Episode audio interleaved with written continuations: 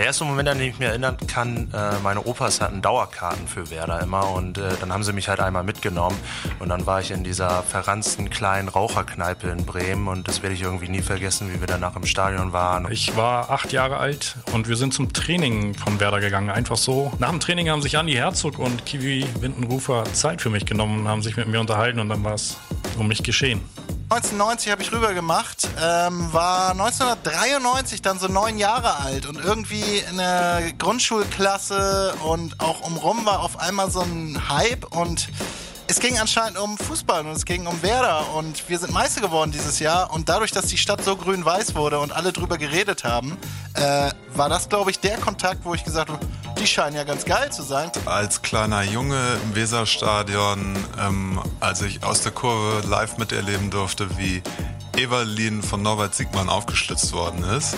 Damals hat mich fasziniert Miroslav Klose, der mich dann zum Werder-Fan gemacht hat mit seinen Kopfsprüngen.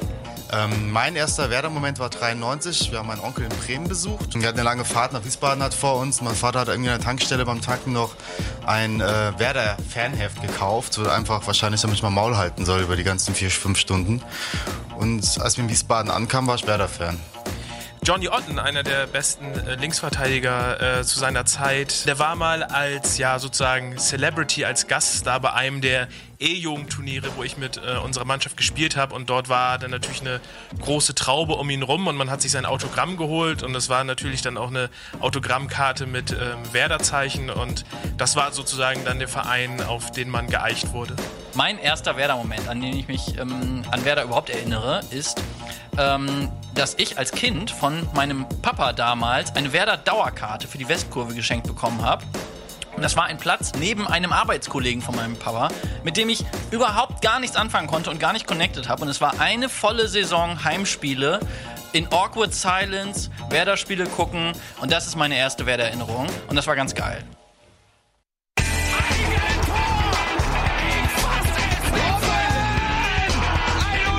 Und jetzt explodiert die Bude hier. Kritisiert mir denn nicht so viel. Das ist ein guter Mann.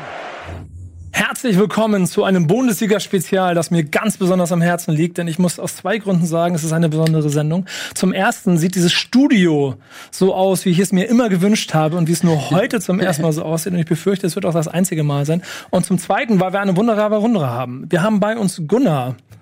Und wir haben bei uns Marc und wir haben einen äh, ganz speziellen Gast. Arndt Zeigler ist bei uns. Wunderbare Welt des Fußballs und äh, Stadionsprecher bei Werder Bremen. Und ich würde sagen, jetzt ist wahrscheinlich jeder schon auf die Sache gekommen, worum es heute geht. Es geht heute um Werder Bremen. Ähm, Jungs, ist es für euch ein besonderer Moment, so eine Sendung?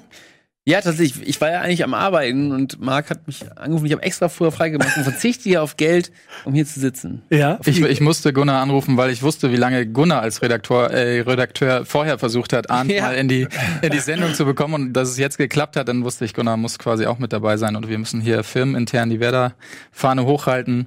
Genau. Und ich glaube, ich gehe mein Leben lang schon Leuten auf den Sack, weil ich ständig über Werder reden möchte, auch in Sendungen, wo es eigentlich um Religion geht oder um äh, äh, in, in Industrie oder um sonst was. Ähm, und jetzt darf, darf man das endlich Ja, ich freue mich sehr darüber, dass du dabei bist. Vor allen Dingen, ich könnte mir eigentlich vorstellen, dass du jemand bist, der ständig und überall über Werder Bremen reden muss und es vielleicht gar nicht unbedingt immer möchte. Oder gehen dir die Geschichten nicht aus rund um den Verein? Also hier in Bremen, äh, hier in Hamburg ist es nicht so. In Bremen kommt das vor, wenn ich äh, irgendwo erkannt werde, dass ich dann äh, automatisch äh, eine Frage über Werder beantworten muss. Aber das ist auch schön. Also es ist ja, habe ich mir so ausgesucht. Die erste Frage, die ich in die Runde werfen möchte, ist der erste Berührungspunkt mit dem großen SV Werder Bremen. Soll ich jetzt starten oder was? Guck Du mal, guckst mich guck an? mal bei dir. Ähm, ja, tatsächlich habe ich mir natürlich auch was überlegt. Wir haben ja schon ein paar gute ähm, gehört bei unseren zahlreichen Werder-Fans in der Firma, die wir hier haben. Ähm, und ich glaube, bei mir war es tatsächlich, ähm, als ich das erste Mal im Stadion war mit meinem Vater, wir haben gestanden auf der Nordgarde, das waren noch die Stehplätze damals, und ich weiß noch, dass ich so ein riesen Fernglas mit dabei hatte. Ich weiß gar nicht, ob man das heute noch mit ins Stadion nehmen darf eigentlich. Und ich habe immer so äh, quasi die die äh, TV-Einstellungen imitiert, die man so kannte, aus dem, immer so so ganz nah an den Ball rein äh, ran beim beim Freistoß und dann wurde er so aus dem Bild gekickt und so und ich weiß noch, dass ich das bei Basel einmal gemacht habe. Das war gegen Kaiserslautern relativ früh 1-0 geführt und dann sind wir aber zu früh aus dem Stadion weg, weil das Verkehrskonzept noch nicht so brillant war, wie es heute ist. Und haben dann im Auto, äh, im Auto noch den Ausgleich gehört für Kaiserslautern damals. 95 oder so müsste es gewesen sein, ja. Ah, und ich glaube bei dir, äh, und das wird, glaube ich, das Problem sein, wenn man den Beruf hat, den du hast, die, die Superlative dazu finden, äh, das ist schwierig, oder? Ach so, nee, ich dachte gerade, du spielst gerade darauf an, dass ich jetzt äh, ja, outen muss, dass ich viel älter bin als ihr alle. Deswegen ganz, ganz bizarre äh, äh, Kontraste habe zu dem, was du erzählt hast. Nee, da Mein- wollte ich gar nicht drauf eingehen. Mein erstes Werder-Heimspiel war ein Heimspiel gegen Bayern München, wie das bei ganz vielen Leuten, glaube ich, ist. Ähm, und zu einer Zeit, als ich als Fan noch äh, gar nicht ganz klar festgelegt war. Und jetzt kommt das Bittere. Ähm, wir hatten damals nur einen Schwarz-Weiß-Fernseher zu Hause. Und für mich war das einfach geil, Bundesliga zum ersten Mal in meinem Leben in Farbe zu sehen. Ich habe nie, nie zuvor Bundesliga in Farbe gesehen, sondern musste dafür ins Stadion gehen. Und dann war es ein ganz langweiliges 0 zu 0 an einem eiskalten Februar-Samstag und Bayern mit Beckenbauer, Müller, Hoeneß und so weiter. Und ähm, ich muss auch gestehen, ich bin e- eher hingegangen wegen der Stars der Bayern und ähm, am Ende war ich aber infiziert, obwohl es so ein langweiliges Spiel war. Und äh, dann ist es so gewesen, ähnlich wie eben im, im Vorspann zu hören, im Einspieler, ich bin dann irgendwann mit zum Training gegangen. Ich wohnte im Umland von Bremen. Und äh, das war dann auch so. Das waren die ersten Begegnungen mit, mit richtigen äh, Fußballern. Und vor allem, und da bin ich ein bisschen stolz drauf, hat mich sozialisiert, dass Werder in der Zeit immer vom Abstieg bedroht war. Und dass Werder immer um die Existenz kämpfen musste. Und das hat mich total gefangen genommen, weil du hattest immer Angst. Du hattest immer Angst im Nacken und du, jeder Sieg war, war, war ein Meilenstein. Ähm, und das ist eben nicht so, wie wenn du heute Fan von Borussia Dortmund bist, wo du weißt, jeder Sieg ist Normalität. Also Ja. es ist, ähm, und dann wiederum die Entwicklung mitzumachen, dann kam irgendwann Otto Rehagel und irgendwann gewinnst du plötzlich eine, Meisterschaft. Das ist so, das ist der Sechste am Lotto, wenn du das als Fan alles erlebst. Also erstens wirklich die, die graue Phase als graue Maus in einem baufälligen Stadion, eine Zweitligasaison sogar, und dann aber plötzlich irgendwann Europacup-Sieger bist. Also so rum ist das geil. Es gibt viele Anekdoten, die ich da gleich auch mit ansetzen könnte, aber du bist in der Gegend auch groß geworden. Ich Insofern, bin ja Wo denn in der? Nähe, äh, in Bad Zwischenahn groß geworden, in der Nähe von Oldenburg. insofern daher- wirst, wirst du auch eine enge Verbindung gehabt haben, die wahrscheinlich schon familiär ist, ne? Ja, von, na, nö, meine, meine Eltern waren gar nicht so Fußball begeistert. Mein Ja. Bruder aber, der hat Fußball auch gespielt und in der Schule musste man sich dann natürlich auch entscheiden für einen Verein. Da gab es eigentlich nur drei zur Auswahl. Entweder man Werder Bremen, man war Werder Bremen-Fan, Dortmund oder Bayern.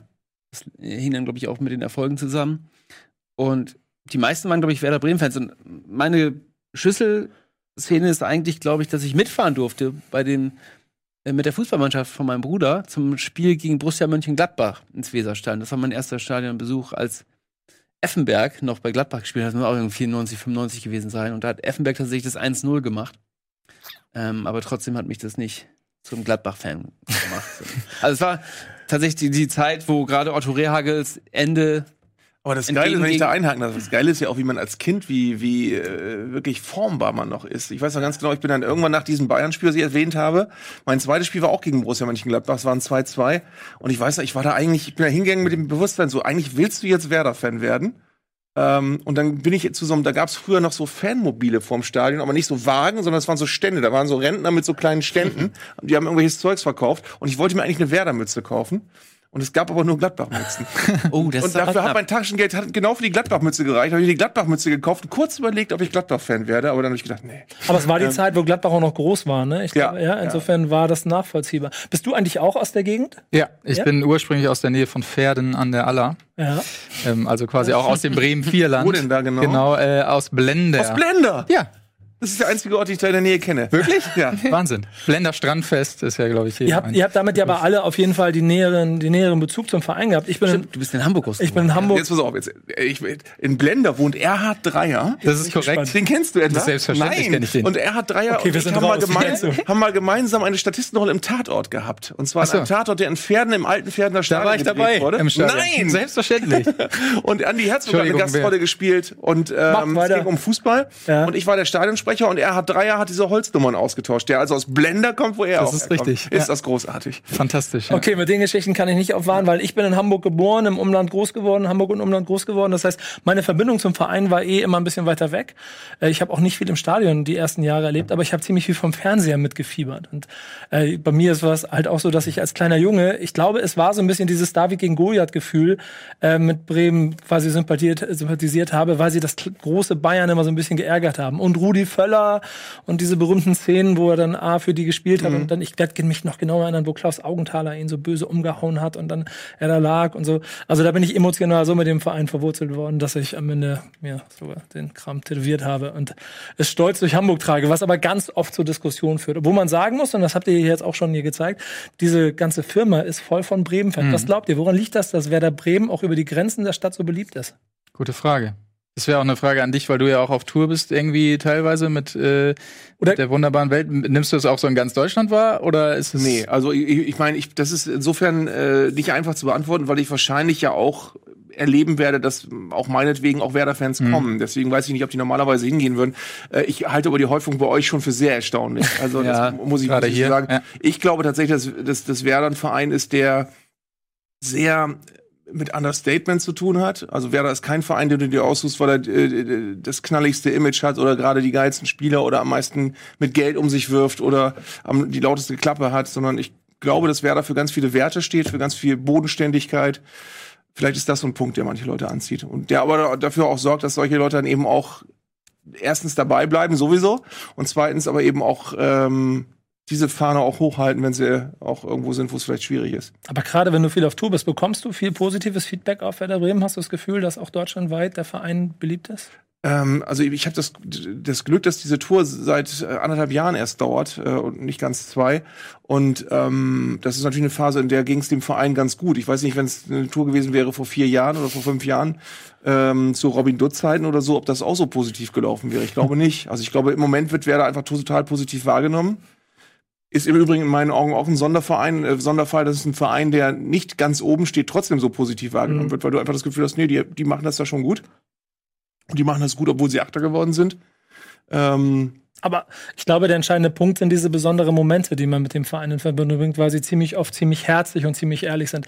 Äh, ich möchte mal von euch hören, was so Anekdoten sind. Ich werfe vielleicht mal einen Raum, die wieder mit Fernsehen zu tun hat bei mir. Ich kann mich damals erinnern, ich war bei meiner Freundin. Äh, es war in der Saison 95, 96, glaube ich, Champions League und Werder Bremen spielt gegen 1. Anderlecht. Und äh, es steht nach 60 Minuten 0 zu 3 und meine Freundin sagt dann irgendwann, auch können wir das jetzt auch mal ausmachen? und dann mache ich den Fernseher aus und das war der Zeit, da gab es noch kein Internet. Und dann komme ich am Übernachten, nächsten Morgen mache ich die Zeitung auf und krieg mit, dass Werder Bremen 5 zu 3 gewonnen hat.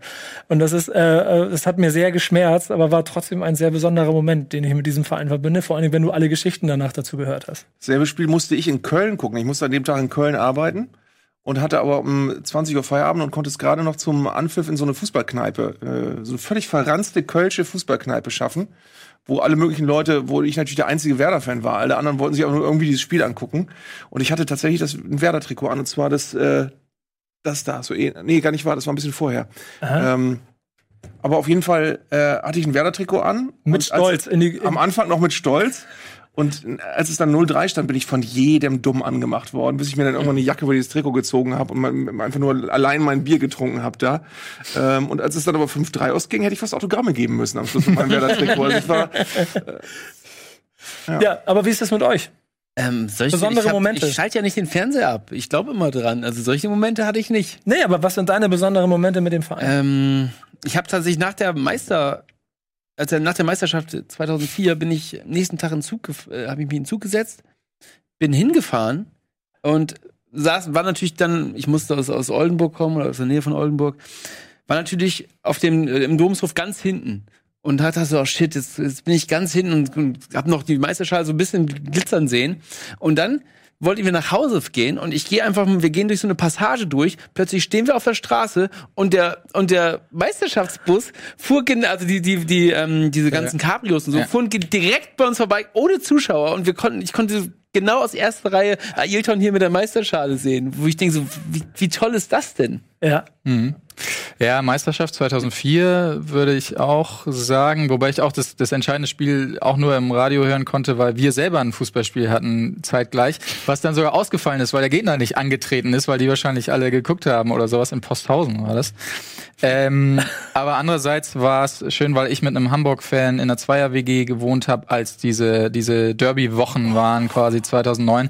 Und das war auch eine besondere Erinnerung, wie wir immer zusammen im Wohnzimmer saßen und das geguckt haben und es ja Ich, ich, nicht schlecht ausging für uns. beim, beim Doublesieg 2004, weiß ich noch, hatte ich das ganz große Problem, dass ich eigentlich total Bock gehabt hätte, nach München zu fahren. Und dann aber wiederum gedacht habe, oh, aber wenn ich, Geschichte dann bist du nachher, dann werden die da Meister und dann bist du aber nicht in Bremen, sondern bist in München. Und eigentlich wäre ich dann viel lieber in Bremen. Deswegen bin ich dann in Bremen geblieben und habe dann das, hab mir eine, eine, einen Beamer ausgeliehen und habe mit, mit, mit 10, 12 Freunden das bei mir im Wohnzimmer geguckt. Und ich hatte aber nur einen Sky-Decoder. Oder damals war es, glaube ich, noch Premiere. Und der stand bei mir unten im Arbeitszimmer und ich musste dann, ich hatte so eine, so eine, so eine äh, Vorrichtung, da konnte man über so einen SCART-Anschluss so eine Antenne unten anschließen. Der hat das Bild dann aus dem Fernseher unten nach oben übertragen in den Beamer. Das große Problem war aber, dass irgendwann mitten in der, in der spannendsten Phase mein damals noch sehr kleiner Sohn fand das Fußballspiel langweilig, ist dann uns zu mir unten ins Arbeitszimmer gegangen und hat Benjamin Blümchen angeschaltet. Wir saßen da oben und auf einmal liegt Benjamin Blümchen auf Großbildleinwand. Zehn Leute, die eigentlich Werder gucken wollten, dachten, was ist denn jetzt los? Und äh, dann fiel mir im letzten, im letzten Moment ein, ach ja, das muss ja unten ähm, Oh, Du hast kein Tor verpasst Kahn so. unsicher. Ja, irgendwie sowas. Guck mal, dieses Spiel und, und diese 2004er Meisterschaft und das Double hat bei mir noch eine absurde Geschichte, weil ich merke, das ist das zweite Mal, dass ich einen Fehler gemacht habe in Bezug auf Werder Bremen. du hast ausgeschaltet. Nee, nee, das, noch, noch schlimmer. Ich habe mir, wollte mir, also das war ja, okay, wir, es hat sich angefühlt, okay, es klappt mit der Meisterschaft. Und dann habe ich durchgerechnet, natürlich, keine Ahnung, wie, wie alt ich da war, aber Budget und so, wie viel Karten kannst du dir kaufen? Habe ich überlegt, Spielplan, okay, Bayern München, das schaffen die eh nicht, ist vollkommen egal. Also habe ich mir Karten für Leverkusen und Rostock gekauft. Oh, super. Ja, war sehr stark. Muss man vielleicht für die Leute, die es nicht wissen, zusammenfassen. Bremen wird in München Meister mit wahrscheinlich dem größten Fußballspiel der letzten 25 Jahre, Ja. das der Verein überhaupt abgeliefert hat. Und ich gucke mir dann das zu Hause 2 zu 6 oder so Mhm. gegen Leverkusen an mit einer offensichtlich vollkommen betrunkenen Werder Bremer. Ja, genau. Und ein Rostock genauso desolates, betrunkenes 1 zu 3. Das ist so meine Erfahrung von dieser Meistersaison. Es war schon ein bisschen, ein kleines bisschen tragisch. Aber andersrum habe ich dann zum Beispiel, beim nächsten Mal habe ich es richtig gemacht. Dann habe ich mir für diese besagten 28 Tage im Mai 2009 für alle vier Spiele Karten gekauft, habe jedes Spiel gesehen und damit, Nicht schlecht. glaube ich, mein, mein, also ganz persönliches Fangefühl quasi konserviert. So. Ich meine, wart ihr auch alle dabei? Habt ihr das alle mitgekriegt? Was? Diese vier Tage? Äh, diese Ja, vier ich Spiele? hab, ich hab, war nicht im Stadion, aber ich habe die alle zu Hause gesehen, natürlich. Ja. natürlich. Ich war nur bei den beiden Heimspielen. Wie, wie ist das eigentlich für dich? Kannst du auswärts genießen oder bist du da oft dabei oder kriegst du das Termin nicht gar nicht so hin? Ähm, auswärts ist sogar für mich mehr genießen als Heimspiele, weil ich da ja völlig privat bin. Also Ja. da bin ich, äh, das ist ein großer Kontrast. Also ich freue mich auch auf jedes Heimspiel, aber bei den Heimspielen habe ich halt ständig einen Knopf im Ohr und muss ständig irgendwelche Regieanweisungen anhören. Und so ganz entspannt ist man dann nicht. Ähm, das macht trotzdem total Spaß. Und vor allen Dingen bei den Heimspielen ist für mich echt, das könnt ihr euch aber auch als Werder-Fans alle vorstellen, es ist immer was Besonderes, in diesem Innenraum rumzulaufen und am Spielertunnel zu stehen und dann irgendwie, äh, wenn, wenn, wenn irgendwie äh,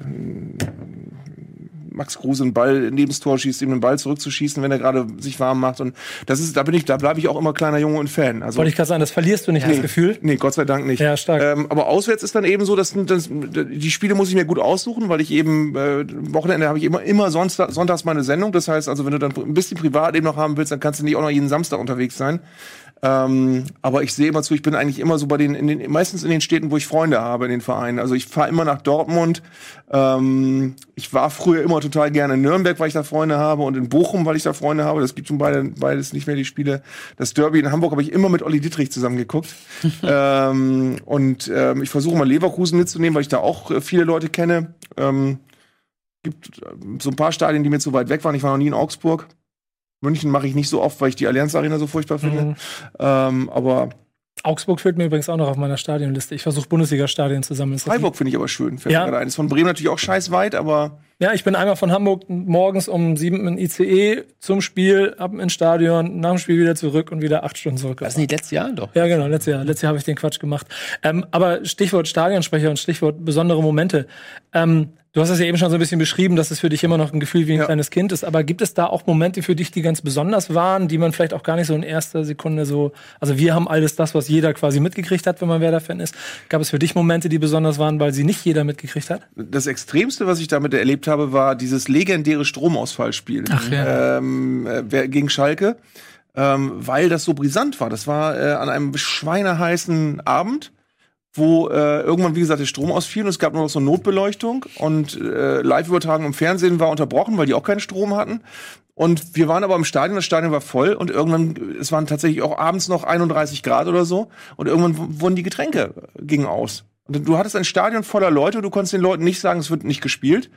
Du musstest die Leute irgendwie bei Laune halten, hattest aber selbst keine Angaben. Und da hast du, da habe ich zum ersten Mal, und zum Glück habe ich das seitdem auch nie wieder so extrem gehabt, gemerkt, was du für eine Verantwortung hast. Weil du musst die Leute irgendwie auf Kurs halten und du musst dafür sorgen, dass die jetzt nicht alle kollektiv sauer werden. Und auf der anderen Seite hast du aber keine Informationen, äh, die du denen geben kannst.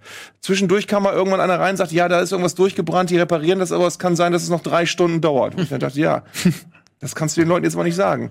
Du kannst den Leuten auch nicht sagen, wir wissen nichts. Das ging gar nichts. Und dann war ja die bizarre Situation, dass direkt hinter uns wurde dann getagt. Und Gott hab ihn selig, Rudi Assauer rannte dann rum und sagte, wir spielen nicht, wir spielen nicht. Und in dem Moment guckte er runter und der hat ihn gerade angestoßen. Das war ein riesen Chaos irgendwie. ähm, und, und das war, da habe ich zum ersten Mal wirklich so richtig gemerkt, boah, wenn, wenn hier alles dumm läuft, dann, dann sind gleich 40.000 Leute angepisst. Das Licht ist teilweise aus und du weißt echt nicht, was hier passiert. Gunnar, ich muss dir eine Stellenvorlage schicken, alleine wenn wir vom Stadion sprechen. Denn äh, wir, aber das ist dann ja ein bisschen die Geschichte, die du erzählen kannst. Wir hatten ja eine ganz besondere Situation jetzt zum Saisonende.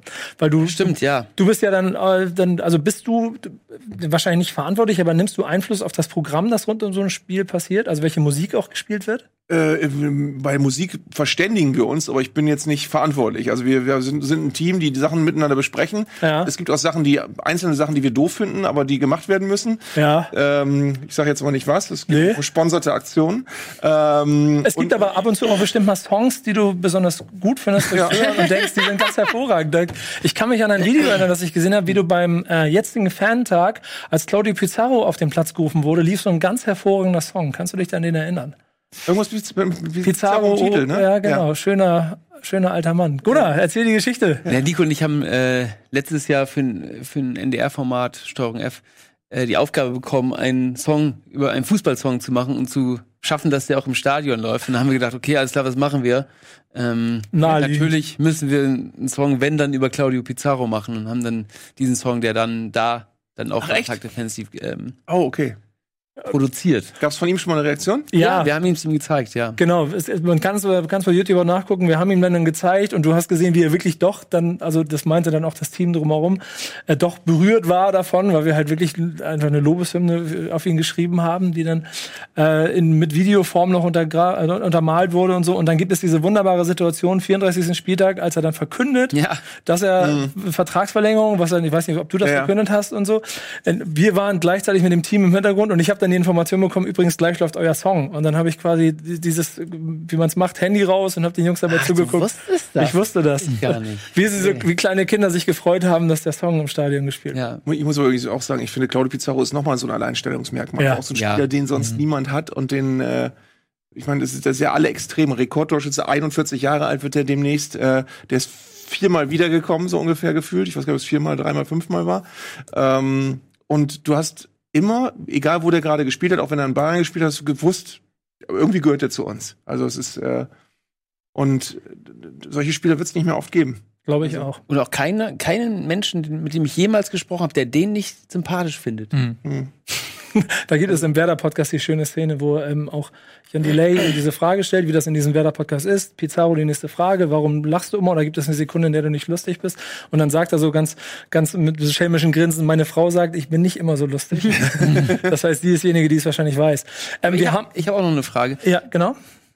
Wie war denn der Moment, als du erfahren hast, dass du, dass du Stadionsprecher von dem Lieblingsverein von dir wirst? Uh, das war nicht so ganz einfach, weil das war ja mit dem Tod von Christian Günther verbunden, den ich Ja, sehr verehrt ja, habe, äh, den, den viele sehr verehrt haben und der ähm, witzigerweise ähm, eigentlich in, in allem ein totales Vorbild für mich war. Also als ich ein kleiner Junge war, hat er eine total coole Radiosendung gehabt, ähm, die ich jede Woche gehört habe. Und der hatte wirklich den Alltag, diese Radiosendung war samstags mittags. Die hieß Hitline International. Und der hat samstags mittags beim Radio, da war ich, wie gesagt, da war ich zehn oder so, zwölf. Und ich hatte immer eine Faszination fürs Radio. Ich wollte immer zum Radio und ich wollte immer bei Werder irgendwas machen. Und äh, der hat wirklich diesen Job gehabt, der hat diese Sendung gemacht, die ich toll fand, wo ich mit dem Kassettenrekorder da gesessen habe und aufgenommen habe. Und dann ist der, hat er sich verabschiedet mit, jetzt muss ich ins Stadion. Und dann ist er von, von da Affenzahn mit seinem sehr schnellen Auto ins Stadion gerast und saß dann da am Mikrofon. Und ähm, das, ich konnte mir nichts Tolleres vorstellen, als beim Radio zu arbeiten und Stadionsprecher zu sein. Und dann habe ich ihn durch meinen Job, dadurch, dass ich dann irgendwann selbst beim Radio gelandet bin, äh, habe ich ihn kennengelernt, weil witzigerweise, das fügte sich dann alles, ich dann irgendwann samstags vormittags eine Sendung hatte auf Bremen 4 und er direkt die Sendung nach mir. Das heißt, ich habe ihn dann kennengelernt als Kollegen und er hat dann, ich muss, muss auch dazu sagen, es war ein fantastischer Mensch. Der hat, äh, auch wenn er, im Prinzip war er ein Radiostar zu seiner Zeit, aber der hat jeden, jede, jede Praktikantin, jeden Praktikanten, der hat jeden geachtet, der hat jeden respektiert, der war zu jedem freundlich, der hat mir dann immer einen Kaffee gemacht und reingebracht und ähm, dann, dann haben wir uns immer über Werder unterhalten, noch 20 Minuten, dann fing seine Sendung an und ich habe noch ein bisschen bei ihm drin gesessen und gut, und irgendwann ähm, gab es tatsächlich ein Spiel, wo du gehört hast, dass es ihm nicht gut ging. Also wo du gemerkt hast, seine Stimme ist irgendwie dünn und sonst was. Und äh, ich saß zu der Zeit, ich hatte eine Dauerkarte Nordtribüne gegenüber. Das heißt, ich habe den nie aus der Nähe gesehen äh, zu der Zeit und er war auch schon länger nicht mehr beim Radio. Ähm, und ich wusste, dass er irgendwie krank ist, aber ich wusste nicht, dass es ernst ist. Und dann war das bei dem Spiel so, dass du merktest, oh, dem geht's gerade echt nicht gut. Und in der äh, Woche danach ist er gestorben. Und dann habe ich irgendwann tatsächlich an einem Samstag spätabends äh, einen Anruf bekommen und mir wurde gesagt, äh, du traurige Nachricht, Christian ist gestorben, äh, wir wollen, dass du den Nachruf machst. Und dann habe ich mich da irgendwie noch nachts stundenlang hingesetzt. Auch das war so ein Ding, wo ich dann einen riesen Respekt hatte, weil ich dann wusste, okay, das ist jetzt jemand, den hast du dein ganzes Leben verehrt, jetzt ist er gestorben, jetzt musst du dem irgendwie gerecht werden. Und dann wiederum ist es so gewesen, dass ähm, Werder mich irgendwann kontaktiert hat, nachdem ich äh, vorher schon mal ab und zu mal wegen eines Buches da im Archiv rumgelaufen bin und so. Und die wussten halt, ich bin Werder-Fan und ich bin beim Radio und sie brauchen irgendeinen medienerprobten Menschen, der, der dem Verein nahe steht. Und ähm, wenn, wenn so jemand stirbt, ist es ja nicht so, dass du dann zwei Tage später hier rufst, sondern es ist so dann gewesen, dass die gesagt haben, pass mal auf, wir müssen das jetzt irgendwie neu regeln. Und wenn du dich bewirbst, könnten wir dich uns gut vorstellen, dass du den Job kriegst. Also bewirb dich mal. Und dann habe ich mich beworben und dann bin ich es geworden. Es war dann, wie gesagt, nicht mit, es war natürlich mhm. irgendwie ein Kindheitstraum, aber es war eben so, dass es schon auch mit einer gewissen Trauer verbunden war. Trotzdem sind es dann ja wahrscheinlich unheimlich viele besondere Momente, die du mit dem Verein und diesem Job dann auch in Verbindung bringen kannst, wahrscheinlich ich bin sehr dankbar, dass die Momente auch besonders bleiben. Also das ist ja. auch eine Angst, vor, die ich am Anfang hatte, dass ich dachte, Mensch, wenn du jetzt jedes Mal bist und du kriegst auch den Stress mit und du hast auch mit manchen Leuten enger zu tun, wo du vielleicht mit, du könntest ja theoretisch auch mitbekommen, dass manche Leute echt Arschlöcher sind, ja. die du vielleicht vorher verehrt hast oder so. Aber das ist nicht passiert. Also das ist ähm, und äh, wirklich, ich mache das jetzt seit 18 Jahren Stadionsprecher. Ich bin total froh, dass das nie weniger aufregend wird. Das ist tatsächlich immer noch äh, so, dass ich mich auf jedes Spiel freue, dass ich mir jedes verdammte Testspiel auf äh, im, im Trainingslager im Internet angucke, auch, auch, auch, wenn ich gerade auf Kreta bin äh, und eine schlechte Verbindung habe. Und es ist, ähm, das wird nicht weniger geil. Ähm, wir haben ja am Anfang schon viele wunderbare Menschen und ich würde wirklich sagen, so die besten Menschen aus der Rocket Beans äh, Redaktion ja. und äh, aus dem ganzen Team gesehen. Und die haben auch äh, uns noch ihre besonderen Momente zusammengestellt. Die gucken wir uns jetzt an. Also einmal 2009 Papierkugel, als wir den FC Stellingen in zwei wichtigen Wettbewerben rausgehauen haben in kürzester Zeit. Das Halbfinale Hamburg gegen Werder Bremen, in dem dann Werder durch Elfmeterschießen gewonnen hat und dadurch ins Finale einzog.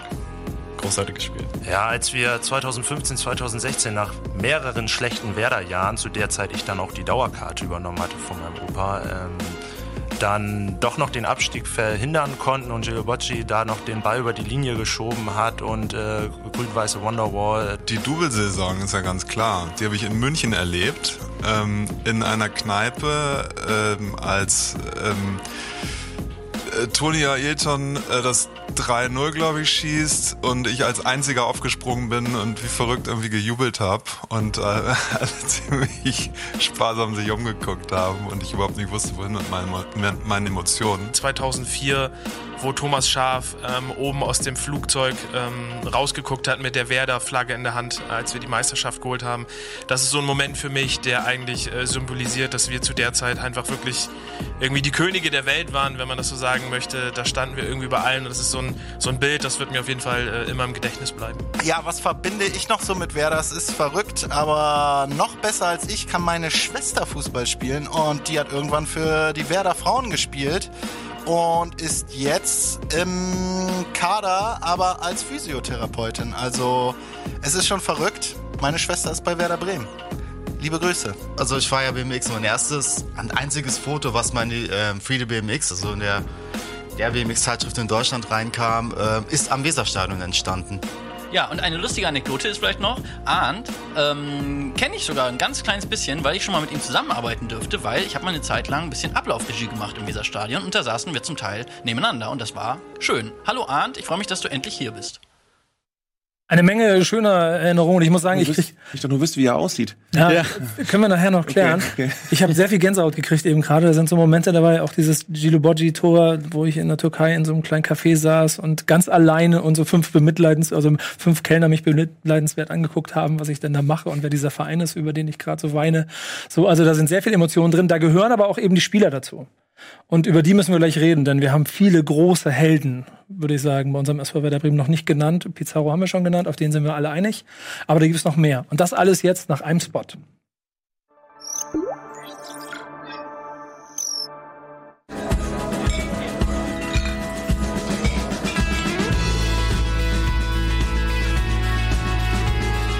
Bitburger. So gut kann Bier schmecken. Mit bestem Bitburger Siegelhopfen verfeinert.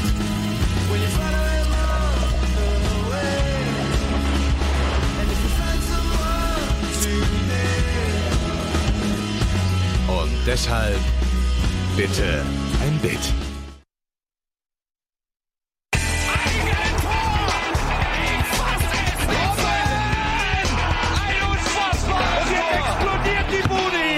Kritisiert mir denn nicht zu viel. Das ist ein guter Mann.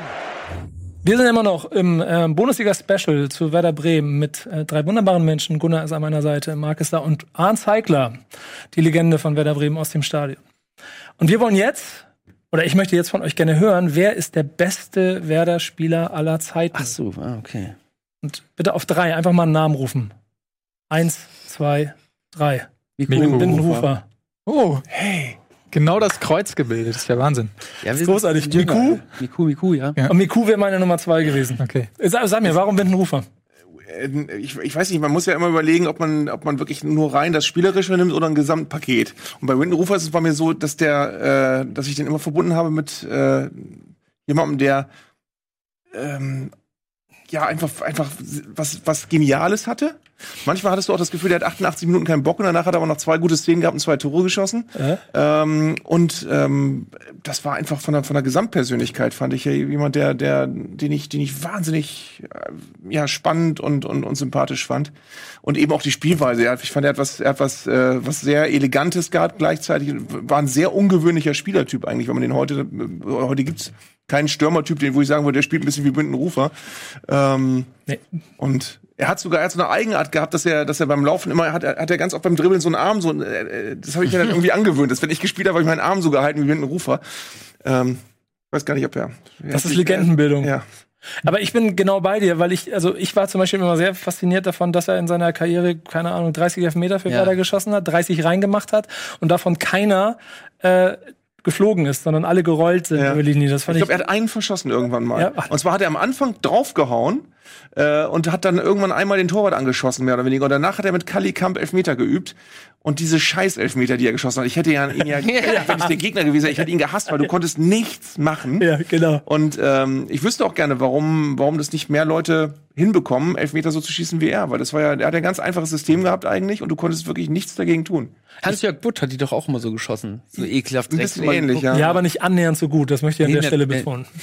Ja, Okay. ja nur, nur um das klarzustellen. Wir sind hier, wir sind hier in einer Werder-Special-Sendung. Da hat Hans hat ja natürlich Bund hat nichts. hier nichts zu suchen an der Stelle. Aber ich finde zum Beispiel, was du gesagt hast bei Benton Roofer, genau das Gleiche.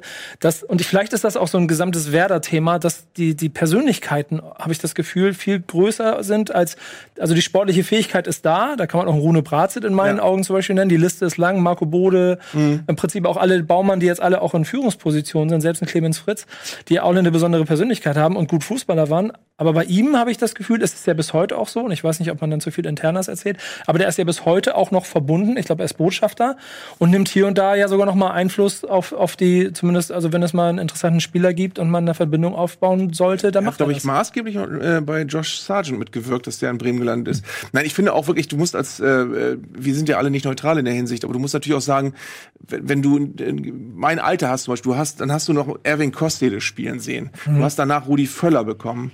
Du hast nach Rudi Völler Kalle Riedle bekommen. Du hast Manny Burgsmüller in deinem Verein gehabt. Du hast jetzt Pizarro in deinem Verein. Also du hast so viele, so geile Leute gehabt, so geile Spieler, wo du, wo, wo wirklich jeder Einzelne das Zeug zur Legende hat. Ja. Ähm, Die andere Legende ist Johann Miku. Und das wäre ehrlich gesagt meine zweite, Ja, zweite Ich Wahl. bin jetzt einfach nur von den Fähigkeiten ausgegangen, weil der hat ja gar nicht so viel wie lange hat er gespielt? Drei Jahre bei, bei Bremen? Vier? Also Miku ist im Prinzip gekommen 2000, glaube ich. Ja, dann waren es 2000 schon? Oder 2001. Ah, okay. Guck mal nebenbei kurz für euch nach. Aber ich dachte jetzt später. Okay. Ah, kann auch sein, war zwei- kann auch 2002 gewesen Aber er sein, hat in Bereich jedenfalls. in kürzester Zeit sehr viel, sehr Genau. viel Einfluss aufs Spiel genommen, würde ich sagen. Genau, nee, er ist 2002, 2002 gekommen, dann das Double müsste sein zweites Jahr gewesen sein. Mhm. Glaube ich auch, ja. Und danach ist er, glaube ich, noch zwei Jahre geblieben. Und dann also war er vier Bordeaux Jahre da. Okay. Ja. Es gibt ja nicht viele, nicht wenige, die sagen, genau, 2002 gekommen. So, wenn es sie da nicht gegeben hätte, wäre er jetzt der größte Fußballer Frankreichs. Ja, da gab es ja auch die legendäre Szene mit ähm, der Griechenstürmer, genau, bei der e. EM, Ja. genau, äh, wo er dann dieses T-Shirt Richtung Frankreich-Bank äh, gezeigt hat. Ja, wahrscheinlich wäre es so gewesen in der Nationalmannschaft, wenn äh, sie dann nicht da gewesen wäre, dann hätte er da Ja, in anderen Frankreich Stellenwert gehabt. wirklich nicht so einen hohen Stellenwert. Ich habe auch, es gibt ja diese Still Loving Miku Mhm. T-Shirts. Da war mein Bruder hat in Frankreich gearbeitet und der hat immer dieses Miku T-Shirt angehabt und die haben sich alle den Kopf geschüttelt. Weißt Wieso denn Miku? Wieso Du bist du bescheuert? Der hat nie was gerissen, so ungefähr. Er ist mit dem großen Asper Werder deutscher Meister geworden. Genau, ja, und das muss man auch erstmal hinkriegen. Und da hat er wirklich, ja, also die allein diese ganzen Traumpässe, die er gemacht hat, natürlich auch öfter mal, man hat öfter mal den Eindruck gehabt, er läuft so ein bisschen lustlos über, über, über das Spielfeld, aber immer für den genialen Pass zu haben, ne? Mhm. Toller Typ. Und habe ich auch eine gute Geschichte, ich habe mir am Ja. Weserstadion mal ein Miku-Trikot gekauft und wirklich eine Minute später, ich kam aus dem Fanshop raus, stand da an der Ampel, kommt Miku an, mit seiner Vespa an mir vorbeigefahren und ich zeige ihm, ja, habe ich gerade gekauft. Bitter ist ja im Nachhinein wirklich sein Ende. Ne? Das ist ja, ist ja glaube ich, mit, mit einer roten Karte in Duisburg. Das war ein Spiel, wo ich, wo ich auch hingefahren bin und da hat er, glaube ich, äh, irgendwem in die Eier gegriffen. Ah, ja, ja, ja, ja, Entweder vom Platz geflogen oder ist nachträglich gesperrt worden. Das weiß ich gerade gar nicht mehr. stimmt, Und das war sein letztes Bundesligaspiel. Krass, das wusste ich gar nicht mehr. Aber das, auch da ist eine Parallel zu Zidane. Der eine macht Kopfstoß im WM-Finale, der andere Eiergriff beim MSV Duisburg. Ja, witzig. So, aber ähm, neben dieser Liste der, der, der ganz großen Namen, die wir wahrscheinlich auch noch verlängern können, wäre es denn aus eurer Sicht der meist unterschätzte Werder-Spieler? Ich, deswegen machen wir nicht das Rufspiel, da muss man ein bisschen drüber nachdenken. Also es gibt einen, wo ich bis heute sicher bin, dass er eigentlich, wenn er ein bisschen mehr in der Birne hätte, ein Weltklasse-Spieler hätte werden müssen, ist Arnautovic. Ja. Wo ich sage, ich, ich kenne wenige Fußballer, die mehr Veranlagung haben als der. der. Der hat einen Körper wie ein Bulle, der ist schnell, der hat einen Wahnsinnsschuss, der hat eine Wahnsinnstechnik. Und wenn der gewollt hätte, dann hätte der 120 Länderspiele haben müssen, an vier WM-Turnieren teilnehmen müssen und hätte jede Saison 25 Tore schießen müssen. Ja. Ähm, ja. Aber zur gleichen Zeit mit El Giro Elia in einem in einer Stadt wie Bremen mit viel Geld in der Hand und äh, ich kann dein Leben kaufen, zu Polizisten sagen, ist dann nicht so förderlich für die Karriere scheinbar. Ne? Nee. Ja, sieht man ja jetzt auch wieder. Jetzt wieder ist er nach China gewechselt, ne? Wo Ja. man auch denkt, so Mann, Jetzt kann er noch mehr die, Leben die mochten kaufen. dich jetzt in England auch endlich Aber, mal. aber wenn wir mal wirklich bei, bei greifbareren Beispielen sind, ich bin, ich gehöre, und das sage ich jetzt nicht, weil er, weil er jetzt in den letzten Jahren auch wieder, glaube ich, sein Image massiv aufpoliert hat. Ich gehöre seit Jahren zu den Leuten, die sagen, Philipp Bargfrede möchte ich nicht abgeschrieben haben. Ähm, ich, ich finde es teilweise so so äh, verfehlt, dass wirklich äh, bis vor zwei drei Jahren ist es jetzt ein bisschen weniger geworden. Viele Fans gesagt haben, oh Bargfrede, weg mit dem, mit dem kannst du nicht planen. D wirklich so einen Spieler wünscht sich jeder Trainer. So einen, so einen gesunden Spieler in der Mannschaft. Und es ist auch mir egal, ob der jetzt 20 Spiele verletzt ist, weil dann warte ich auf den. Ich, ich, ich finde, der hat so viel, so viel Gutes geleistet. So einen Spieler musst du immer in Watte packen und hoffen, dass der die Saison vielleicht mal 25 Spiele machen kann. Ich habe Ähm. die, ich hab die feste Überzeugung, dass der Nationalspieler Ja, geworden wäre, wenn er mal klar. mehr als 15 Spiele die Saison gemacht hätte. Ja. So, da bin ich voll bei dir. Das ist auch gerade ein aktuelles Thema. Schade, dass er mittlerweile ein bisschen älter wird, aber von dem ich auch immer gedacht habe, absolut unterschätzt. Ich weiß, Habt ihr noch einen? Ich bin immer, glaube ich, so bei den defensiven Mittelfeldstrategen. Also ich fand Daniel Jensen immer oh, den mega. wollte ich gerade nämlich nennen. Witzig. Okay, dann nehme Das ich wäre auch meiner. Aber weil der nicht so dieses kleine äh, kleinere Trikot ist auch von mir hier das DBV und hinten drauf ist Eisen Dieter Eils. Okay. Ähm, von dem war ich auch. Der ist eigentlich nicht unterschätzt. nicht deshalb bin ich unterschätzt, von dem auch äh, weg. Ähm, der hat ja auch in der Nationalmannschaft dann genug. Aber ich äh, finde wirklich also- un unterschätzt, man, man neigt dazu, die Leute zu unterschätzen, die eben nicht die spektakulären Sachen machen. Ja. Also äh, Uli Borowka ist nicht unterschätzt worden, weil jeder geliebt hat, dass der auch, wenn der mal drei, drei Minuten zu spät losgelaufen ist, hat er den Gegner von hinten weggeflext. ähm, aber äh, ein Spieler wie Frank Baumann zum Beispiel, der einfach vieles gelöst hat, weil er immer richtig stand, weil er Ja. immer richtig geguckt hat. Oder ich finde zum Beispiel auch in seinen letzten Jahren ist Clemens Fritz auch teilweise sehr ungerecht behandelt worden, der, der am Schluss noch mal eine bärenstarke Saison gespielt hat, ähm, wo die Leute, wo ich, wo ich Leuten vier Jahre lang gesagt habe, nein, der ist nicht zu alt, der ist nicht zu alt. Ähm, also ich, ich finde grundsätzlich muss man da auch immer äh, wirklich die, die, das Gesamtding sehen und wie bei, bei Philipp Bargfrede gesagt eben, ähm, man muss auch so einen Grundrespekt haben vor solchen Leuten äh, und die eben nicht abschreiben, nur weil die verletz verletzungsanfällig sind oder sonst was, sondern muss sehen, wie wichtig sind die eigentlich, wenn sie gesund sind. Und ähm, da finde ich, ist, ist der ein Paradebeispiel für jemanden, der, der immer spielen müsste, wenn er, wenn er gesund wäre, der nie umstritten wäre sportlich und der, ähm, wie ja auch man auch aufgrund von Statistiken nachlesen kann, eben auch dafür sorgt, dass Werder viel stabiler spielt, wenn er dauerhaft mal spielt. Also Ja, ich habe das früher mit Frank Neubert gehabt, der schon auch, also zu, die großen Erfolge auch alle mitgefeiert hat, aber ähm, ich von meinem Standpunkt her nicht den besten äh, Stand auch bei den Fans hatte ich das Gefühl immer hatte, aber verdammt wichtig fürs der ist, glaube ich, Gesamtkonstrukt auch unter Otto Rehagel. sehr ungerecht ausgepfiffen worden am Ja. Schluss auch von eigenen Fans. Ähm, oder auch, ich weiß ganz genau, in diesem unsäglichen Art de Moss-Jahr, da ist äh, Mirko Otava mehr oder weniger demontiert worden, obwohl der eigentlich, obwohl der, glaube ich, auch schon 40 war, noch eine super Saison gespielt hat. Das war ein richtig guter Spieler noch. Ähm, und ja, auch ein schwieriges Thema. Auch in der Double-Saison dann auch Listesh ja auch. Äh, Listesh ist auch Ja. sehr unterschätzt gewesen, genau. Ja, da, also ich glaube, wir wissen schon von vielen großen Spielern. Ich glaube aber, der entscheidende Faktor, und das ist etwas, was die Bremer Geschichte der letzten 30 Jahre zeigt, ist dann doch immer der Trainer. Und ich habe mir das mal im Vorfeld mal angeguckt. Seit Wiederaufstieg äh, neigt Bremen dazu, einen Trainer 15 Jahre lang den Posten zu geben. Dann gibt es ungefähr vier Trainer in vier bis fünf Jahren. Das war diesmal wieder so, inklusive, ich glaube, Rolfes oder so, hat auch mal so ein paar Monate, Wochen da von, von Schaf übernommen. Also waren es auch wieder vier Trainer in ein paar Jahren. Und dann kommt wieder ein Trainer, der 15 Jahre trainiert. Äh, Kofeld hat bisher erst zwei voll. Es werden nach Vertrag aber dann mindestens schon mal sechs. Sind wir uns da einig oder geht er irgendwann zu Borussia Dortmund und Co.? Nein, also ich glaube, der macht so einen ähm, ehrlichen Eindruck. Und wenn er sagt, Bremen, solange Bremen das möchte, dass er bleibt, dann bleibt er und das nehme ich ihm komplett ab. Also irgendwie normalen Leuten, also normalen anderen Trainern hätte ich es nicht so abgenommen wie ihm.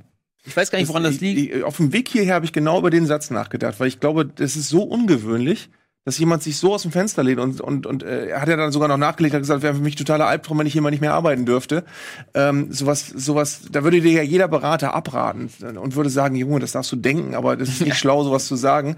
Ähm, ich glaube erstens, er ist als Mensch so äh, integer, dass man sicher sein kann, dass er sowas nicht daher sagt, sondern er, er würde sowas nicht sagen, wenn er wenn er tatsächlich denken würde, Mensch, aber in zwei Jahren vielleicht nächster Karriereschritt, wenn ich ein gutes Angebot kriege. Ich glaube, die Gedanken hat er für sich ausgeschlossen, tatsächlich. Sonst hätte er sowas nicht gesagt. Du bist näher dran als wir, du musst es wissen, du musst es Ähm, fühlen. Ich habe diese Hoffnung die ganze Zeit, dass genau das, was du fühlst, Naja, aber das, das das Ding ist, diese Interviews, die er nach seiner Verlängerung gegeben hat, das ist ja wie ein ganz billiger Fantraum, den man hat, dass man so einen Trainer hat, den man so liebt und dass man, dass man irgendwann morgens aufwacht und denkt, ich habe geträumt, der hat gesagt, der will hier nie wieder weg und ich habe geträumt, der hat gesagt, äh, wenn der Verein mich behalten will, bleibe ich auf jeden Fall. Ähm, also was macht macht ja keiner sonst. Also äh, in einer Welt, in der wirklich immer bei, mittlerweile bei jedem Wechsel gesagt wird, das ist mein nächster Schritt und zwei Jahre da und dann überlege ich mal, was ich dann mache. Ähm, und das nimmt man ihm auch ab. Und vor allen Dingen, man hat ja auch noch nie so sehr das Gefühl gehabt, dass ein Trainer so eine große Rolle spielt. Also Otto Rehagel und Thomas Schaaf waren auch geile Trainer und haben ganz, ganz viel der Mannschaft gegeben. Aber dass ein Spieler jeden, äh, dass ein Trainer jeden einzelnen Spieler so in dem Maß besser macht wie Florian Kofeld, das hat man ja so in dem Maß noch nicht erlebt eigentlich. Das muss man sich Ja. mal vor Augen führen. Das ist der gleiche Sauhaufen, Entschuldigung, liebe, lieber Kader, aber der, also Jahr vorher noch wirklich, wo man Angst hatte, ob sie überhaupt Fußball spielen können, der dann ein halbes, dreiviertel Jahr später auf einmal die Liga auseinandergeschraubt Du hat. musst dir nur mal Rashica angucken, wie er vorher. Ja. äh, Tobi ja auch generell, jetzt wenn du überlegst, die haben Max Kruse verloren und trotzdem sind, ist eigentlich die einhellige Meinung, werden wieder um europäische Plätze mitspielen. Ja, genau. Haben zwar ringsrum Mannschaften, die, die äh, vier, fünf, sechs Mal so viel Geld ausgeben können Ja. und konnten. Und einzig und allein, weil der Trainer so gut ist, Ja. sagen die Leute, nee, das trauen wir denen aber trotzdem zu. Die äh, Dortmund-Fans in meinem Freundeskreis äh, planen schon fest mit in zwei Jahren und äh, erzählen mir was von der Ablösesumme, die dann Bremen kriegt, weil sie Kofeld äh, kaufen. Ähm, was sagst du? Ich schließe mich voll an. Ich hoffe, dass, äh, dass, ähm, dass es genauso ist, wie er es sagt. Und ich glaube auch, dass er äh, einfach schlau genug ist, sowas nicht zu sagen, wenn er es nicht so Er meint. ist ja nicht Also- unbedacht dahergesagt, Genau. er hat es ja mehrmals gesagt. Und ich glaube eben wirklich, dass er nicht der Typ ist, der so ein Dampfplauderer ist und, und äh, sich nicht. Äh, äh, Im Gegenteil, es ist ja so, wir kennen den ja jetzt seit zwei Jahren oder wie lange. Ähm, ich glaube, man hat auch selten bei einem Trainer das Gefühl gehabt bei Pressekonferenzen, dass das so wenig Blabla ist, sondern Ja. dass es wirklich so viel Substanz hat, dass der immer den richtigen Ton trifft, dass der nach sch schlechten Spielen den richtigen Ton trifft, dass er nach guten Spielen äh, den richtigen Ton trifft. Also ich hab, kann mich an jem, kaum jemanden erinnern, der so medientauglich ist wie Florian Kofeld. Ja. Äh, und das, obwohl er nicht viel Erfahrung hatte, obwohl er als Nachwuchstrainer da reingeschubst worden ist. Und du hast einfach das Gefühl, der hat, der hat ganz viel emotionale Intelligenz. Ich glaube. Ganz viel Empathie mit seinen Spielern, deswegen äh, funktioniert er auch innerhalb der Mannschaft so gut. Und es ist so, man soll ja, man soll ja Leute nie vergleichen, aber äh, der Vergleich kommt ja jetzt nicht zum ersten Mal. Ich glaube, dass er ganz viel von dem hat, was Jürgen Klopp ausmacht. Mhm. Ja. Genau. Und wir haben, glaube ich, auch das Glück, dass er noch nie bei einem anderen Verein war, glaube ich. Also der hat ja, war ja von der Jugend an bei Werder Bremen, glaube ich, ne? Das ist ja auch der Punkt mit der Erfahrung. Man guckt jetzt auf den Plan, denkt, der ist zwei Jahre Trainer, der ist ja noch unerfahren, der ist 36 Jahre alt. Man darf aber nicht vergessen, dass er ja schon 2000, oh, jetzt lass mich ausreden, 15 oder so unter Skripnik auch schon dritter Trainer war. Das heißt, er hat die komplette Saison auch schon mitgemacht. Der kennt das ganze Spiel, der saß halt nur nicht da und hat die Pressekonferenz gehalten, sondern hat trotzdem alles mitgemacht. Und da habe ich ihn auch versucht, da habe ich ihn auch versucht anzuschreiben und einzuladen zur Bundesliga tatsächlich auch schon. Und ich glaube, es ist auch sehr aussagekräftig, dass er genau damals, als Viktor Skripnik entlassen worden ist, eben nicht wie alle anderen Co-Trainer sonst auch immer mitgehen muss. Genau. Sondern dass die bei Werder gesagt haben, nee, den wollen wir unbedingt im Verein behalten, den brauchen wir irgendwann nochmal. Ich kann mich noch, irgendwo habe ich das, glaube ich, auch in dem Werder-Podcast gehört, die, die Situation von, ja, Entschuldigung, Skripnik, du musst gehen, ja, schön, übrigens auch, ja, äh, Florian, das in seinem Podcast war das, du bitte ab morgen wieder zu, zur zweiten Mannschaft und bitte weitermachen. So. Ich, ich habe Ja. bei dem auch so ein bisschen diese, also wie du sagst, das mit dem Traum, diese Faszination davon, dass ich mir denke, der ist 36 Jahre alt und geht so souverän durch diese Sachen durch. Ich hab, durfte äh, glücklicherweise die Eröffnungspressekonferenz mir angucken zu dieser Saison, wo ja äh, auch das Kruse-Thema da ist und der Kader und, und diese ganzen ersten Baustellen. Und es, ich, ich saß da und habe ihm alles geglaubt und habe gedacht, ja, okay, ich mache mir keine Sorgen, auf jeden Fall mindestens Europa League Ende der Saison. So. Ich, ich glaube tatsächlich, meine Theorie ist, äh, wenn du überlegst, welcher, welcher Trainer besonders gut funktioniert, Ja. dann gibt's ja zwei Extreme. Es gibt Felix Magath, also einen, der dir Dauerdruck macht und der deswegen kurz funktioniert, aber nirgendwo lang. Weil du ihn irgendwann auch nicht mehr für voll nehmen kannst, glaube ich. Ich glaube, das ist das Problem. Und dann gibt es so, so äh, Kuscheltrainer, den du hinterher, äh, wo, wo du nach zwei Jahren das Gefühl hast, mit dem kann ich machen, was ich will als Spieler. Und ich glaube, bei Kofeld hast du genau die Mitte. Bei Kofeld hast du genau das Maß, dass du weißt, auf den kann ich mich als Mensch hundertprozentig verlassen. Und mit dem kann ich aber nicht äh, Schlitten fahren. Ich, ich würde glaube, dass das nie enttäuschen wollen. Hm? Ich würde den nie enttäuschen wollen. Und ich glaube, ich habe ich hab mir witzigerweise habe ich das heute gerade angeguckt nochmal mit einem Kumpel zusammen. Es gibt ein fantastisches Video von Jürgen Klopp nach dem Champions League Sieg, wo sie ihn sechs Minuten lang direkt mit dem Schlusspfiff beobachtet haben, wie er zu seinen Spielern geht, zu den gegnerischen Spielern. Und da siehst du ganz viel menschliche Kompetenz. Da siehst du genau, wie er mit den Leuten umgeht, was für einen Respekt er hat, äh, welche Nähe er hat zu seiner Mannschaft. Und ich glaube, dass es bei Florian Kofeld sehr, sehr ähnlich ist. Wie gesagt, ich finde so Quervergleiche immer auch schwierig weil ich glaube nicht, dass irgendein Trainer wie ein anderer Trainer ist, aber ich glaube, dass er ganz viel Qualitäten hat, die ähnlich funktionieren wie die von Jürgen Klopp. Jeder- Dazu hat er, glaube ich, noch mehr taktisches Wissen. Ja, das glaube ich nämlich auch. Jeder, jeder, also ich, das Problem ist wieder, wir sind hier in unserer grün-weißen Blase, wir sind alle einig, dass er der beste Trainer der Welt ist. Wenn ich das Leuten von außen erzähle, kommt immer so, ja, wir sprechen uns, wenn ihr im Herbst dann 15. seid und dann müsst, müsst ihr den eh wieder rausschmeißen. Ich habe aber die ganze Zeit nicht das Gefühl, dass das passiert. Weil irgendwie, das, was du vorhin auch schon gesagt hast, er irgendwie eine Mittelposition in, in der Trainergilde hat, der dafür sorgt, dass man äh, die Situation trotz aller äh, extreme, extremen Einflüsse trotzdem sachlich bespricht, so wie das Pokal-Halbfinale Bremen gegen Bayern, wo Gunnar im Stadion äh, Sitze kaputt tritt, ich heute noch sauer bin und er schon in der Pressekonferenz danach, finde ich eine sehr, sehr schlaue und sehr differenzierte Antwort. Wir müssen wir dazu sagen, dass ich nicht den Sitz kaputt getreten habe. Ich habe mich vor Freude, bin ich auf den Sitz rumgesprungen beim 2-2 und da ist der kaputt gebrochen. Ich würde sagen, Das nicht eben aus Ärger ein 2-0. ich würde sagen, Aber ich weiß nicht, kaputt ich weiß, wie es getreten. euch geht. Ich glaube, es geht uns allen gleich, dass man auch, auch so ein Urvertrauen hat in Ja. diesen Trainer. Ja. Das, das hatte ich doch noch nie vorher. Noch, noch nie habe ich so sehr äh,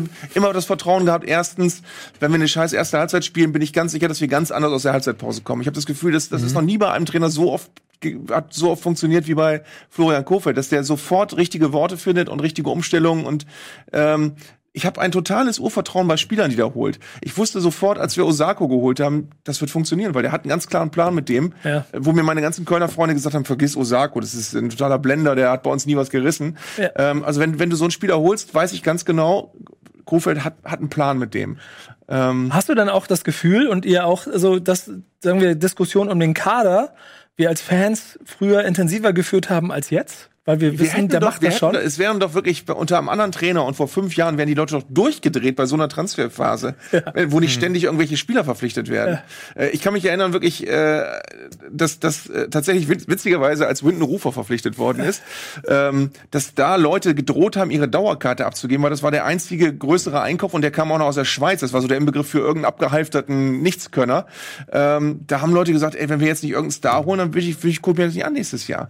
Und das haben wir ja bei Werder auch eine Zeit lang gehabt, nach diesen ganzen Champions League Jahren, dass du immer das Gefühl hattest, oh, wir müssen mal ins Risiko gehen und wir müssen mal auch, auch einen Spieler für 15 Millionen holen, egal ob wir uns verschulden und, ähm, das ist alles nicht passiert und jetzt hast du so das Gefühl, es hat, es hat, es hat so eine Substanz, dass du eben äh, das Vertrauen hast in diesen Trainer, ähm, dass die Mannschaft nächste Saison besser werden wird, obwohl die Spieler nicht äh, durch, durch teure Neueinkäufe. Normalerweise hast du ja bei vielen Vereinen das Gefühl, die einzige Möglichkeit, eine Mannschaft besser zu machen, ist, du holst drei teure Spieler. Und das hast du bei Mhm. Werder ja überhaupt nicht. Aber macht, man- macht euch der Kader Sorgen? Nee. Ich würde da noch ergänzend einwerfen, dass man ja auch dieses Vertrauen inzwischen auch sehr auf Frank Baumann äh, legt, irgendwie, wo ja am Anfang auch genug Skepsis von einigen Seiten irgendwie rangetragen wurde und dann irgendwelche äh, der Gnabry ge- hergezaubert wurde, wie auch immer jetzt ein Deal da vielleicht aussah oder so, aber als er da war, hat er mega geholfen oder die Kruse-Rückkehr oder dass wir mit Augustinsson auf einer äh, Position jemanden haben, jetzt plötzlich die vorher jahrelang ziemlich Sorgen gemacht hat. Irgendwie bin ich auch da. Und Genau, die ganz genau. aber alle nicht gekommen ohne Kohl, Kohfeld. Genau, aber auch da bin ich irgendwie entspannter, weil ich mir denke, irgendwie so so äh, ruhig, äh, wie du es eben beschrieben hast, Baumann auf dem äh, Platz damals ruhig und unauffällig war und wusste, wo er zu stehen hat, habe ich jetzt auch dieses Gefühl, dass der irgendwie entspannt bleibt und man hat so das Gefühl, irgendwas hat er da noch in der Hinterhand und so weiter. Und äh, das würde ich auch noch mit Vor allem ist reinziehen. das genaue Gegenteil. Ich will wirklich jetzt Thomas Archin nicht Unrecht tun, weil der sicherlich auch sein Möglichstes versucht hat. Aber wenn du überlegst, und, und auch da meine ich das jetzt gegen niemanden böse, aber wenn, wir, wenn, du- wenn du die Transfers, die wir jetzt getätigt haben in den letzten zwei, drei Jahren, vergleichst mit Yatta Barre, Macchiadi und sonst was, was, was wir da für einen Kader hatten, ähm, dann, dann ist das einfach ein Quantensprung. Mhm. Du hast wirklich, du hast wirklich, als wir Max Kruse geholt haben, hast du wirklich das Gefühl gehabt, eigentlich ist er zu gut für die Mannschaft, weil die ganze restliche Mannschaft kackt total ab gegen ihn und seine Qualität. Ähm, und jetzt mittlerweile hast du das Gefühl, der ist gegangen und du hast aber fünf, sechs, sieben andere Spieler, die ein ähnliches Niveau haben. Und, und der Rest ist nicht viel schlechter. Aber was fehlt euch? Braucht es noch einen Kruse-Ersatz? Wo müssen wir uns verstärken? Wir können, glaube ich, ganz transparent einwerfen, dass, wenn diese Sendung ausgestrahlt wird, wir uns eine Woche vorher in der Aufzeichnung befinden. Das nur als Erklärung quasi. Ja, ich- falls, falls was passiert ist, was wir jetzt nicht besprechen. Ja, ich das können wir so ehrlich sagen. Ich wollte jetzt ja zwei Versionen aufnehmen. Die eine, in der ich jetzt erzähle, gefällt euch der Transfer von Top? Und was sagt ihr, dass Kagawa dazu noch im Paket gekommen ist? Und die andere Version wäre, ja, äh, Gregoritsch, guter Transfer. Genau. Also bei Gregoritsch habe ich das Gefühl, ich, ich mag den als Spieler. Ja. Aber ich habe das Gefühl, es ist im Moment gar nicht vordringlich wichtig, äh, dass wir den noch holen. Der ist sicherlich ein Spieler von der Qualität, die wir gebrauchen können. Aber ich glaube eben, dass wir jetzt im Moment gerade sehen, dass Yuya Osako sicherlich eine größere Rolle spielt, dass wir Jojo Eggestein noch in der Hinterhand haben, der da auch irgendwie eine große Rolle spielen kann und wird, dass wir Josh Sargent im Moment noch gar nicht einplanen können. Aber ich bin sicher, der wird vi- viel mehr Einsatzzeiten kriegen als letztes Jahr. Ähm, bei Füllkrug sind wir, glaube ich, auch alle ein bisschen der Meinung, dass wenn der gesund bleibt, dass das auch ein totaler Gewinn ist. Also ich, ähm, ich habe auch bis vor ein paar Wochen noch gedacht, eigentlich brauchst du dringend irgendwie noch einen Hochkaräter für vorne. Aber ich wüsste jetzt gerade gar nicht, äh, gerade wenn ich jetzt Tag der Fans mich erinnere vor ein paar Tagen, wenn du dir den Kader da anguckst, das ist da sind schon sehr, sehr viele gute Fußballer dabei. Also, und auch sehr viele, die nicht spielen können. Ja. Und was meinst du mit, ähm, in der Innenverteidigung? Wie siehst du die? Innenverteidigung bin ich äh, seit, äh, sage ich ja nicht jetzt erst, weil er jetzt generell sehr gut angesehen ist, aber ich war schon immer ein totaler Moisander-Fan. Das war in meinen Augen auch einer, der lange unterschätzt worden ist, der immer so mitgelaufen ist, wo alle dachten, jo, der ist halt da. Aber das ist in meinen Augen ein Spieler, der fast nie was falsch macht, der sicherlich kein perfekter Fußballer ist und äh, aber aber der der äh, ein, eine unglaubliche Intelligenz hat in dem, was er da hinten spielt. Sehr gute Übersicht, sehr gute Spieleröffnung inzwischen ähm, und und ähm, für mich ein perfekter Mannschaftsspieler. Ähm, falls er jetzt Toprak dazu bekommen hat, ähm, immer Toprak ma- mag ich auch schon immer. Das ist auch für mich immer so ein Spielertyp gewesen, wo man jetzt im Nachhinein sagen kann, der würde, der würde total oder er passt total zu Werder. Ähm, von der ganzen Struktur her, von der ganzen Art und Weise, wie er spielt, was er für ein Typ ist. Ähm, ich, ich finde aber auch grundsätzlich, ich habe auch keine Angst mit mit mit Velkovic oder mit mit äh, Langkamp oder wer da noch alles ist, weil das sind alles Spieler, die nachgewiesen haben, dass sie dass sie ihren Job machen können. Ähm, und ähm, ich glaube, mit dem Toprak würden wir die Hintermannschaft extrem aufwerten. Ähm, aber ich glaube auch sonst, auch Marco Friedel ist ein Spieler, der, der, der, den ich total gerne sehe, weil du immer das, ich guck, guck den immer an und sag, ja, das ist ein Fußballer. Das ist ein richtiger Fußballer. Ähm, und glaube ich, ein Spieler, von dem jeder in Werders Kader sagt, dass der ganz viel Potenzial hat, auch sich noch erst, erst am Anfang der Entwicklung befindet. Also ich glaube, ähm, alles, was wir jetzt noch dazu bekommen, ist ein gro- großer Bonus noch, aber ich glaube, dass wir eigentlich schon äh, einen Kader haben, der zumindest ähm, was die erste Elf angeht, eine richtig gute, eine richtig gute Mannschaft äh, bildet. Ich finde schon, dass dieser Kader an sich auch eine sehr gute Basis ist, um eine gute Saison zu starten. Und irgendwie, wir wollen jetzt ja diese Sendung, also nächste Woche erst ausstrahlen, das haben wir eben schon erwähnt. Kann es sein, dass da irgendwo noch ein Name dann auf einmal im Kader ist, über den wir noch nicht gesprochen haben und von dem wir noch nie was gehört haben? Denn das ist wieder auch die Kraft des Managements. Ich glaube, davon können wir alle ausgehen, weil ich teile das Lob für Baumann. Ähm, das Witzige ist ja, die, die, die spektakulärsten Transfers der letzten Jahre, die haben wir ja alle nicht auf dem Schirm gehabt. Ich weiß auch ganz genau, dass ich, dass ich irgendwann sonntags im, im Auto gesessen habe und plötzlich explodierte mein Handy und es war Pizarro kommt zurück und ich dachte, das kann doch nicht wahr sein. und ich war total geflasht und irgendwann bin ich morgens aufgewacht und habe nur ähm, von, von meinem besten Kumpel die Nachricht bekommen, Shahin, wie geil. Und ich denke, was ist jetzt los? äh, ähm, und, und, und solche, solche, so, so ein Transfer könnte ich mir gut vorstellen, dass jetzt auch irgendwas passiert, was wir gar nicht auf dem Schirm haben. Ähm, wobei ich auch nicht, wie gesagt, nicht böse wäre, wenn immer Toprak kommt, den ich auf dem Schirm habe. Aber Baumann ist ja nicht rangegangen eben vor der Sendung. Ja, das müssen wir dazu sagen. Ich habe versucht, ihn zu erreichen. Ja, genau. Wir, wir rufen nachher nochmal zurück, um herauszufinden, welche von den Transfers, die wir uns ausmalen, hier auch funktioniert haben. Ist denn für euch eigentlich, um mal ähm, dann nochmal eine ähm, Nachricht aus der Sommerpause mit aufzunehmen, dass der Stadionname jetzt Wohnen Westweserstadion ist. Ist das, äh, st- stört euch das? Mich stört das, ja. Ja? Ich finde es wie immer relativ geschickt gelöst, äh, mit dadurch, dass Weser, das Weserstadion ja ganz offiziell im Namen bleibt irgendwie. Also für mich war es eine Frage der Zeit, bis es passiert und ähm, es ist schön genug, dass es so lange geklappt hat, dass es nicht passiert ist, aber ich finde so, wie es jetzt äh, gelöst ist, Wohnen West äh, Weserstadion, ich glaube, die wenigsten werden es so nennen in Zukunft, das Weserstadion bleibt drin. Ich bin relativ entspannt und ähm, ja, es ist äh, auf der einen Seite ist es schade, aber ich habe es kommen sehen und deshalb äh, finde ich es gut, wie es jetzt mal wieder gelöst wurde. Ist viel Fußballromantik, die da wahrscheinlich immer drinsteckt, wenn man den Stadionnamen behalten möchte. Ich, ich du glaube, es ist Inside? Ähm, also erstens äh, weiß ich jetzt schon, dass ich versuchen werde, den Namen nicht zu oft zu sagen. ähm, also da, wo ich es umgehen kann, werde ich es umgehen. Ähm, und zwar nicht, weil ich das generell ablehne, sondern weil ich es für mich irgendwie ungelenk finde, das sagen zu müssen. Für mich ist das das Weserstadion. Ähm, auf der anderen Seite ist es so, dass ich auch die Notwendigkeit sehe, dass wirklich Werder nicht die Arroganz haben kann, äh, zu sagen, also okay, es gibt nur noch drei Vereine, die es nicht machen und, und aus unterschiedlichen Gründen, wie Berlin zum Beispiel. Ähm, und wir machen da einfach nicht mit, weil wir es auch romantischer finden. Das äh, ist eine schöne Idee, aber ich glaube, das kann man einfach nicht machen als Werder Bremen. Ähm, und deswegen glaube ich auch, ich, ich, ich hoffe, ich verstehe die Proteste gegen diese Umbenennung. Ähm, ich hoffe aber nicht, dass sie uns durch die ganze Saison begleiten und vom Spielgeschehen ablenken, ähm, sondern dass sie mit Augenmaß formuliert werden und artikuliert werden.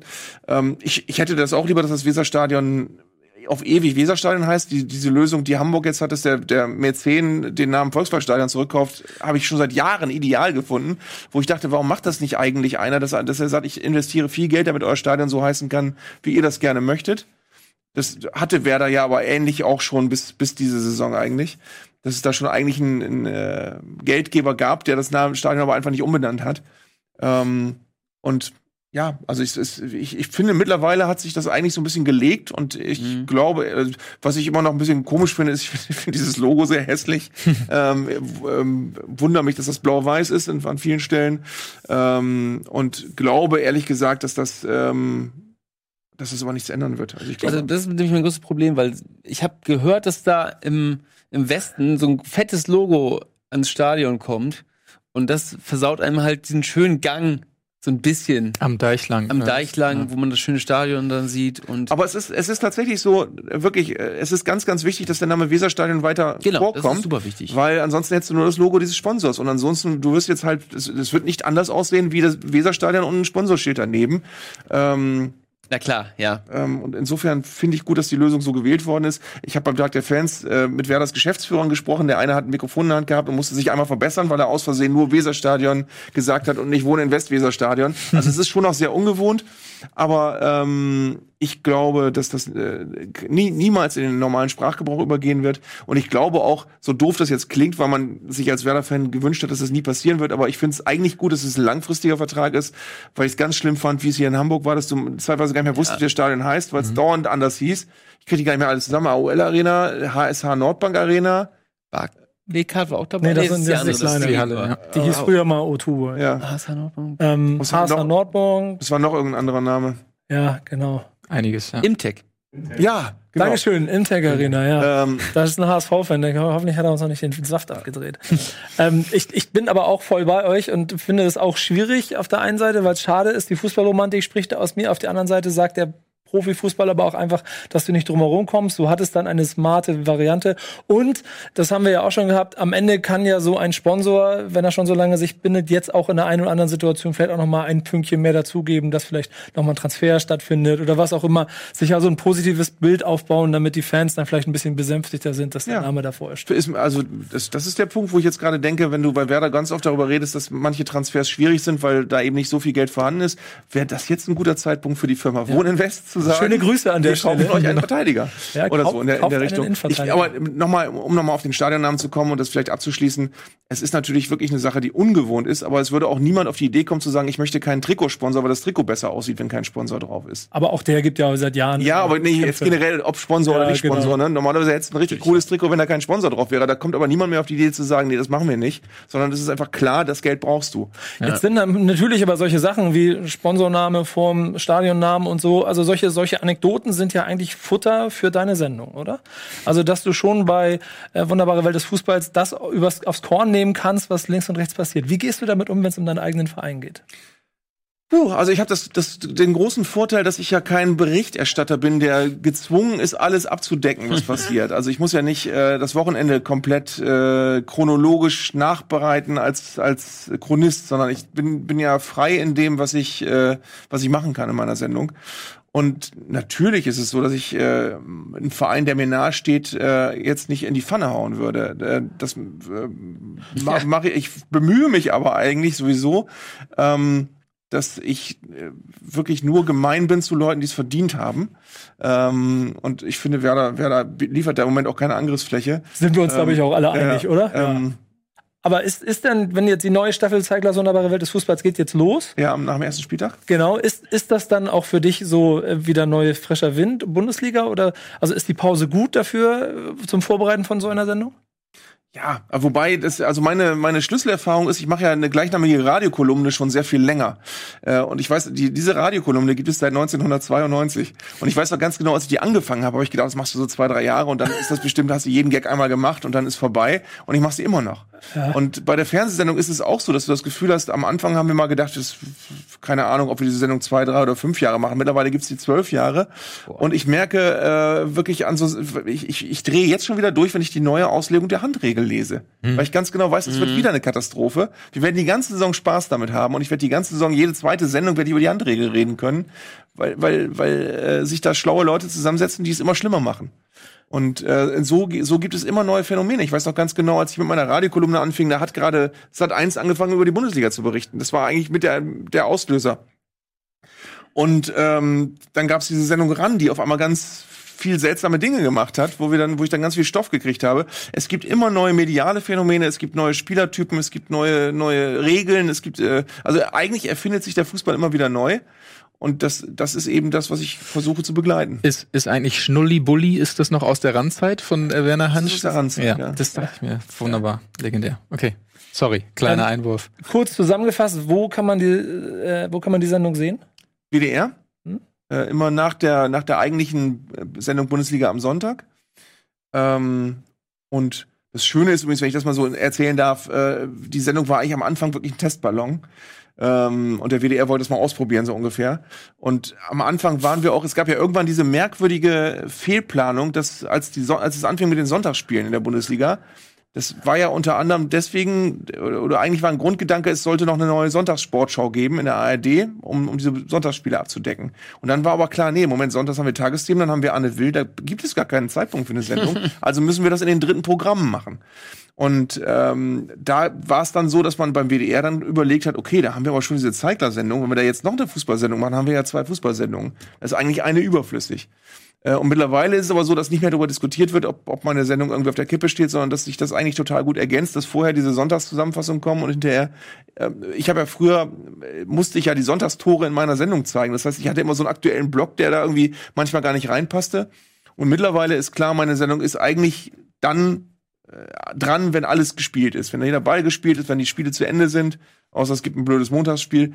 Ähm, und deswegen kann ich das viel entspannter machen, als, als wenn ich jetzt Bericht erstatten müsste. Und deswegen ähm, kann ich äh, auch wirklich sehr subjektiv und ungerecht die Themen auswählen. Und das ist ein großes Privileg. Also macht das macht sehr viel Spaß, so zu arbeiten. Ich verfolge das auch schon sehr viele Jahre. Ich denke, das geht euch genauso. Und ich bin auch immer, vor allem, das, die, muss ich sagen, die Radioversion höre ich immer als Podcast, immer Okay. so, weil so das kleine, schnelle Schnipselchen ist, das man zwischendurch hören kann. Äh, und, und die Sendung selber auch ist, finde ich, eine sehr schöne Ergänzung zu dem ganzen ähm, Bundesliga-Trubel und das bisschen Augenzwinkern, das man vielleicht auch braucht. Ähm, ich möchte zum Abschluss der Sendung, weil die, die, die Zeit ist vorbei, trotzdem von euch nochmal die, die Saisonvorschau haben. Fangen wir mal bei dir an. Prognose Werder Bremen, Bundesliga-Saison 1920. Ja, nachdem letztes Jahr Platz 8, dann wird es doch dieses Jahr Platz 7, oder? Also ich glaube.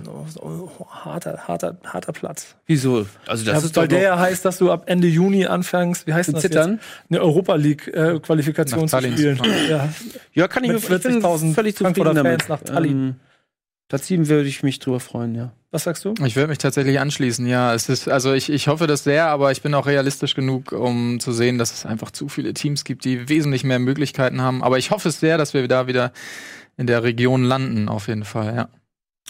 Ich habe, ich, ich weiß noch ganz genau, ich habe vor einem halben Jahr äh, in, in einer Talksendung äh, oder in einer Talkveranstaltung habe ich Frank Baumann bei mir gehabt und das war so nach der Hinrunde, glaube ich. Und da habe ich ihm gesagt, sag mal, das ist doch jetzt ungefähr so, wenn jetzt alles doof läuft, werden wir Zwölfter, und wenn alles super läuft, werden wir Sechster. Und das ist so das Spektrum, wo ich jetzt sagen würde, mittlerweile sind wir eigentlich so, sta so stabil, dass ich mir Platz 12 nicht mehr vorstellen kann. Ähm, sondern wirklich sagen würde, eigentlich wird es irgendwas zwischen Platz 6 und Platz 10. Platz 10, wenn alles wirklich mies läuft und wir ganz viele Verletzte haben und die Neueinkäufe nicht funktionieren. Aber wenn alles funktioniert, ich kann mir nicht, nicht, nicht viel Höheres als Platz 6 vorstellen, weil, wie du sagst, es, ist ja, es gibt ja nicht nur die Vereine, an denen Werder ohnehin nicht vorbeikommt, wie Dortmund, Bayern, Leipzig, Leverkusen, sondern es gibt eben auch noch Vereine, die dazugekommen sind, die entweder plötzlich einen Investor haben oder die durch ihre Transfers so viel Geld eingenommen haben, wie Eintracht Frankfurt oder, oder auch Mainz, ähm, dass du denkst, die können noch so viel machen auf dem Transfermarkt, was Werder nicht machen kann, dass es eigentlich einerseits zwar ein Wunder wäre, aber andererseits auch typisch Werder, wenn Werder es wieder schaffen würde, solche Vereine hinter sich zu lassen. Glücklicherweise wirst du auch immer mal sowas haben wie Schalke, ein Verein, der sich plötzlich verabschiedet aus der Spitzengruppe, ähm, was für Werder natürlich ein Glücksfall ist. Das ist ein Verein, der eigentlich über Jahre so betoniert schien vor Werder, dass der plötzlich jetzt im Moment schwächelt. Also, Also- eher Platz 6 oder Platz 10? Es hängt ganz viel davon ab, wie andere Vereine auch funktionieren und wie Werder funktioniert. Ich, ich habe keine Ahnung, zum Beispiel, ob Hertha noch ganz viel macht auf dem Transfermarkt und plötzlich eine Spitzenmannschaft wird und, und, und um Platz 5 oder 4 spielt. Bei Bayer Leverkusen weißt du das auch nie, ähm, wobei ich die auch für sehr stark halte. Ähm, äh, ich schätze diese Saison Hoffenheim nicht so gut ein, ähm, weil ich glaube, die haben zu viele wichtige Spieler verloren. Hoffenheim sehe ich eher hinter Werder, Hertha sehe ich tendenziell auch eher hinter Werder, Frankfurt weißt du nicht, was die mit ihrem vielen Geld jetzt machen. Ja. Sehe ich aber eigentlich auch eher hinter Werder, so dass du also Platz 6 könnte ich mir vorstellen. Es wird auf jeden Fall sehr, sehr spannend. Ich halte es wie im Prinzip seit gefühlt knapp zehn Jahren so schnell wie möglich so viele Punkte sammeln, dass du nicht mehr 16er werden kannst und der Rest ist dann Bonus. Und äh, vor allen Dingen die zweite schöne Sache ist ja, dass äh, unser Trainer äh, ich sag unser Trainer, ne? Also Wir sind ja auch quasi erweiterter Kader, ja eh das Saisonziel vorgibt und dann halten wir uns alle anders, glaube ich. Ich finde aber auch spannend, als auch als Moment, der auch mit Werder, äh, der, der auf Werder einen Einfluss haben wird. Du weißt auch noch nicht, wie die vielen neuen Trainer funktionieren werden. Du Nee. weißt noch nicht genau, wie Hoffenheims Trainer funktioniert, wie Leipzigs Trainer funktioniert. Ähm, das sind auch noch Unsicherheitsfaktoren, wo du, wo du eventuell eine, eine Instabilität hast, die du jetzt noch gar nicht absehen kannst. Ich glaube, Leipzig hat da keinen Blinden geholt, da bin ich mir ziemlich sicher. Mhm. Aber der Rest des Kaders ist ziemlich jung, wie ich jetzt wieder gelernt habe. Äh, Ich danke euch äh, für diese wunderbare Reise und ich muss ganz ehrlich sagen, das ist einer der Gründe, warum ich hier bei Bundesliga bin, weil ich weiß, hier sind so viele Werder-Fans. Äh, danke, Arndt Zeigler, dass du hier warst. Ähm, ihr alle da draußen, bitte so oft wie möglich, zeigt das wunderbare Welt des Fußballs gucken, WDR, sonntags. Ja, und dann sehen wir uns nächste Woche wieder. Achso, hast du noch eine Anmerkung? Dürfen wir das sagen, dass ich auf Tour bin, bald wieder? Ja, sehr gerne. Äh, Nico und ich waren letztes Jahr auch da in der Markthalle. Nein. Ja, Ja. dann kommen wir Bei wieder. dem ersten Mal oder beim zweiten Mal? Wann war das? Weiß ich nicht. Das jetzt stellst du irgendwie- einmal, du warst auf jeden Fall. Also mein allererster Auftritt überhaupt war auch in der Markthalle. ja, dann war das aber der. Okay. Dann war das der. Mit Band oder ohne Band? Ohne Band. Dann war es der zweite. Ah, Okay. okay. Aber, Aber wann, äh, wann bei arnzeigler.de gibt's die Tourtermine. ja, aber wann, wann bist du in Hamburg? Wann kommen wir vorbei? In Hamburg bin ich beim Sommer in Altona. Das ist jetzt schon ganz, ganz bald. Ja. Ist das 29. August, 27. August? Weiß das? 27. 27. Wir, wir sehen uns da. Ja, sehr gerne. Ich freue mich drauf. Und wir sehen uns bei der nächsten Folge von Bundesliga zum ersten Spieltag. Bis dahin, macht's gut. Ciao. Diese Sendung kannst du als Video schauen und als Podcast hören. Mehr dazu unter rbtv.to/bundesliga.